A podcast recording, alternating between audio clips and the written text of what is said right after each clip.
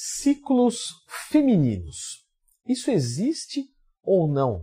Já que os esteroides anabólicos, por sua vez, têm capacidades masculinizantes. Eles são esteroides anabólicos androgênicos. Pois bem, meninas, temos algumas particularidades, sim, perfeito.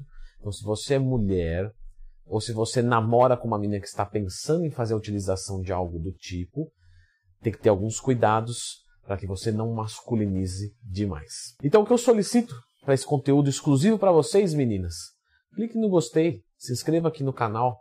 Eu quero ver se o público feminino realmente tem força para que eu faça cada vez mais vídeos direcionados para vocês. Pois bem, nós temos algumas classificações do valor de androgenidade, tá?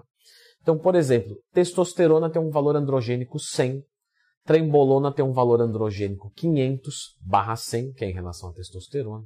E temos algumas outras drogas, como por exemplo oxandrolona, masteron, como nessa escala de androgenidade, um valor próximo de 20, 25. Por que, é importante saber disso? Porque quanto maior esse número, mais você vai masculinizar. A testosterona já tem um alto poder de masculinidade. Então, depois de 100 é bastante elevado. Trembolona é extremamente alto. Posso usar? A questão é que assim, você pode usar o que você quiser. Mas se você usa algo que tem um valor androgênico muito alto, você tem um risco de masculinizar muito maior. Então, se você é uma fisiculturista, que você está objetivando ficar lá no Mr. Olímpia, gigantesca, definitivamente essas drogas vão fazer parte da vida dessas atletas e, obviamente, os efeitos de masculinização, como por exemplo aumento de pelos, é, queda de cabelo, aumento do clítoris, diminuição das mamas, engrossamento da voz, entre outros, irá acontecer de forma muito alta. O grande lance é que todo esteroide anabolizante e todo SARMs, que a gente já vai falar, existe o risco de masculinizar. Então não tem saída. Calma. O que é sugerido, né, dados as, essas circunstâncias? De que os hormônios masculinos, eles foram muito mais, eles vão ser muito mais bem aceitos pelos corpos dos homens, e das mulheres, o ideal é que se evitasse 100%. Ah, mas queremos fins estéticos e há a possibilidade de utilização? Ah, qual que é a recomendação geral?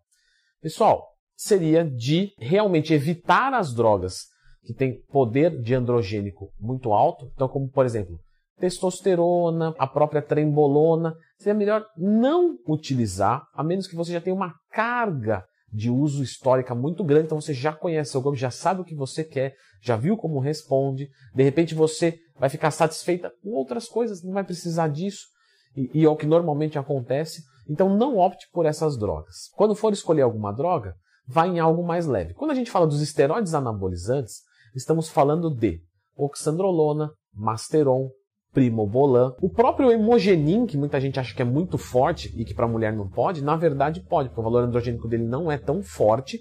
Lembre-se, toda droga pode masculinizar. Mas o hemogenin é uma excelente droga de bulk também para as meninas. O que vai mudar em relação a, são as dosagens. Enquanto o homem vai utilizar X miligramas, normalmente a mulher utiliza, tá? No máximo 20% a dose de um homem. Isso vai variar muito, droga, cenário, enfim. Mas mais ou menos as dosagens das mulheres vão ser mais ou menos 20%. Ah, mas não é muito fraco? O corpo da mulher é muito sensível ao hormônio masculino. Então, uma dosagem muito pequena causa grandes efeitos. Por isso que você usar 20% da dosagem de um homem é um número muito fiel para a maioria da escolha das drogas, para que você tenha um resultado excelente de forma estética sempre com riscos. Outra sugestão, meninas, é vocês procurarem utilizar drogas de meia-vida curta, tá? Por que isso? Porque justamente uma meia-vida curta, caso algo esteja saindo do seu controle, caso você não esteja gostando do que você está vendo, quando você parar, a droga sai rapidamente do corpo. Então, se eu assumo um cenário que eu tenho um decanoato de nandrolona e eu não estou gostando do efeito dele, para ele sair do meu corpo, pelo menos de uma forma, né, de um pico plasmático, de uma coisa mais alta, pode levar pelo menos aí, depois da última aplicação, 15 dias. Então, nesses 15 dias você vai continuar com os mesmos problemas, diminuindo um pouquinho, claro, mas ainda assim muito alto.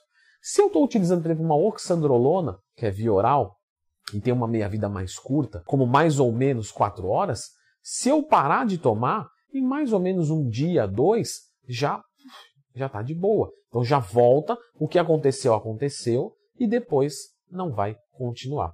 Então há essa preferência de se escolher drogas orais e ou de meia vida curta. Combinações entre os esteroides dá para se fazer.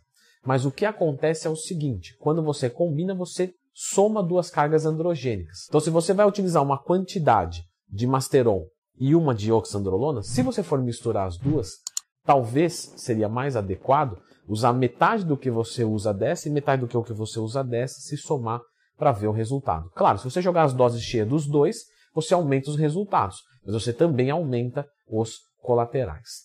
Uma droga que não podemos deixar de citar aqui é o estano. Muitas mulheres tomam estano achando que é de boa. Estano tem um valor androgênico muito alto e masculiniza bastante, perfeito? Então, estano não é indicado para mulheres. O uso da espironolactona durante o ciclo pode proteger alguns dos efeitos colaterais? Pode, mas acontece que ela tem um efeito sutil antiandrogênico. Então, ela também diminuiria, em tese, a potência do, anabolismo muscular, o que torna uma opção normalmente não interessante. Em alguns casos, sim, perfeito, para se combater acne, por exemplo. Mas em alguns casos, não, porque aí você vai colocar uma coisa que vai justamente combater o que você está usando. Seria mais inteligente simplesmente usar uma dose menor daquela substância. Uma outra droga que também é interessante é a turinabol. Tá? A turinabol não é muito popular, mas é uma droga que dá é, ganhos secos, sólidos, muito parecidos com o da oxandrolona e da mesma maneira com efeito masculinizante mais baixo. Os colaterais, como por exemplo um clítoris hipertrofiado, uma voz engrossada, algumas meninas relatam que depois do uso, finalizando, isso tende a regredir um pouco, mas definitivamente todas relatam que isso não zera, tá? E isso que você tem que tomar muito cuidado. Por quê? Porque esses colaterais, eles são para sempre. Talvez, claro, uma intervenção cirúrgica para diminuir o tamanho de um clítoris que está exagerado e está incomodando no dia a dia, é, é, raspando, por exemplo, na calça jeans, que isso acontece, existe essa possibilidade, mas é uma intervenção cirúrgica. Agora, vou tomar um medicamento para diminuir isso, vou fazer uma TPC para. Pessoal, isso não vai acontecer, tá? Por exemplo, cabelo, isso aí pode voltar a crescer, beleza.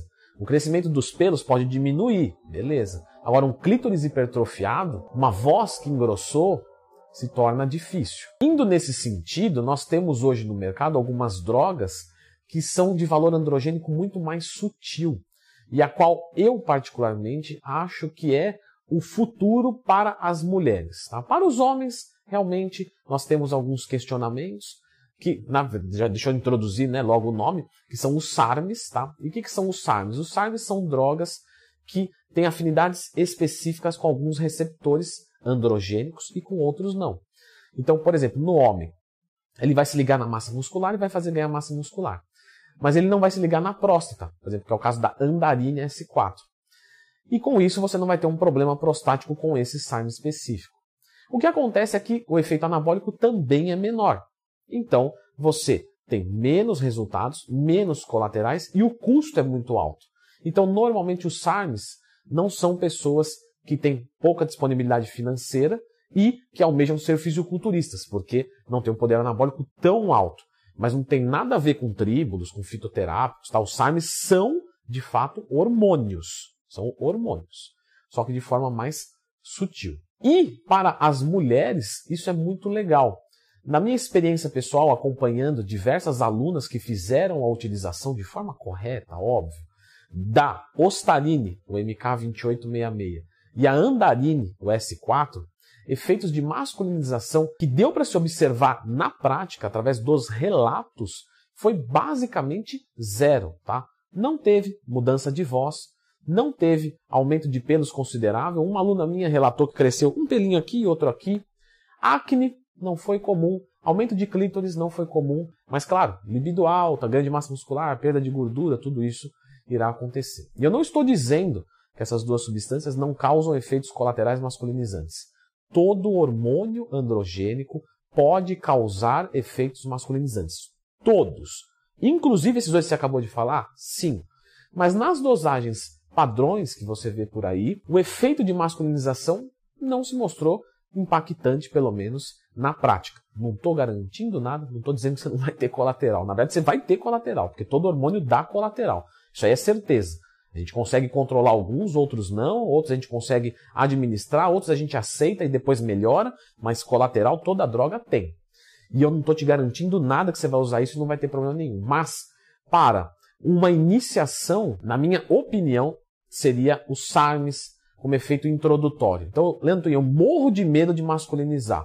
SARMS. Conheceu, de repente você chega no teu objetivo com o SARMS. Ah, Leandro, mas aqui eu vou gastar pelo menos três vezes mais do que os esteroides anabolizantes para ter o mesmo resultado. É verdade. Não é barato o SARMS. Só que você está comprando menos colaterais, mais segurança, menos efeitos de masculinização, etc. Então, iniciando no SARMS, depois não cheguei no meu objetivo, quero algo mais potente, já combinei dois SARMs, estou indo agora para os esteroides anabolizantes, mas um oxandrolona, uma masteron, uma primobolan, uma turinabol, um hemogenin. Leandro Twin, quero ser atleta, eu quero competir, eu quero ser grande de verdade, eu sei lá, eu quero ser gigante. Eu não ligo para voz, para nada disso. Então existem os outros esteroides anabolizantes de forma injetável, combinados, dosagens altas, que você pode colocar correndo um grande risco, é, para não dizer que é certeza que você vai masculinizar bastante. O que as mulheres sofrem bastante tá, vai ser em relação a TPC. Então, muitos colaterais aparecem depois do uso, como por exemplo, ganho de gordura, obviamente perda de massa muscular, retenção de líquido, acne, queda de libido e bastante oleosidade da pele. Então, é importante que se faça um pós-ciclo para você não sofrer tanto com isso e corrigir algumas taxas. Para pós-ciclo de mulheres, o CERMES, tá? que vai ser o clomifeno, o tamoxifeno, lembrando que eles aumentam é, o processo de ovulação. Estou tomando anticoncepcional estou tomando tamoxifeno e clomifeno. Com risco de engravidar, corre. Então, Cuidado, caso você não queira engravidar nesse momento. A utilização de algum outro antiaromatizante, dependendo do que você usar, pode ser bem-vindo, mas normalmente anastrozol, exemistano, letrozol, normalmente isso não é utilizado, mas em alguns casos pode acontecer. A espironolactona, nesse momento, pode ser bem-vinda, apesar de ter um, um, um efeito antiandrogênico, pode prevenir colaterais como oleosidade, acne, retenção de líquidos. E o tempo de TPC e estrutura da TPC, não é que eu não quero passar aqui é porque cada TPC é para um ciclo. Então, se eu agredir assim, eu corrijo assim. Então, isso tem que ser equivalente. Tempo do pós-ciclo, mais ou menos quatro semanas. Mas pode ser um pós-ciclo de duas semaninhas, já que eu agredi pouquinho. Ou pode ser que se eu uso anticoncepcional e eu usei algo muito leve, como por exemplo o SARMs, Ostarine Andarine, eu não faça uma TPC, porque o meu corpo propriamente ele vai conseguir voltar ao normal. Na verdade, ele sempre consegue voltar ao normal. O que acontece é que com o esteroide anabolizante a bagunça é maior, então pode demorar seis meses para voltar. Então você faz uma TPC para voltar em três semanas. O que isso vai te poupar seis meses de sofrimento. Os SARMs, às vezes, ah, vai levar uma semana para o seu corpo voltar. Então não compensa fazer uma TPC, porque com uma semana já vai voltar. Então eu vejo muitos casos de uso de ostarine e andarine em quantidades não altas, de não fazer TPC, usando anticoncepcional, porque isso torna o eixo, é, de certa forma, é, assistido por fora, e tudo bem. Twin, muito legal os SARMs, eu queria entender um pouco mais sobre eles. Então, eu fiz um vídeo aqui falando tudo sobre os SARMs, perfeito, que eu acho que é legal para você introduzir nisso. Lembre-se que aqui também tem vídeo de oxandrolona, de perfis dessas drogas que são muito procuradas pelas meninas. Mas eu vou deixar os SARMs porque o SARMs é uma novidade no mercado e muitas pessoas ainda não conhecem. Então dá uma olhadinha nesse vídeo.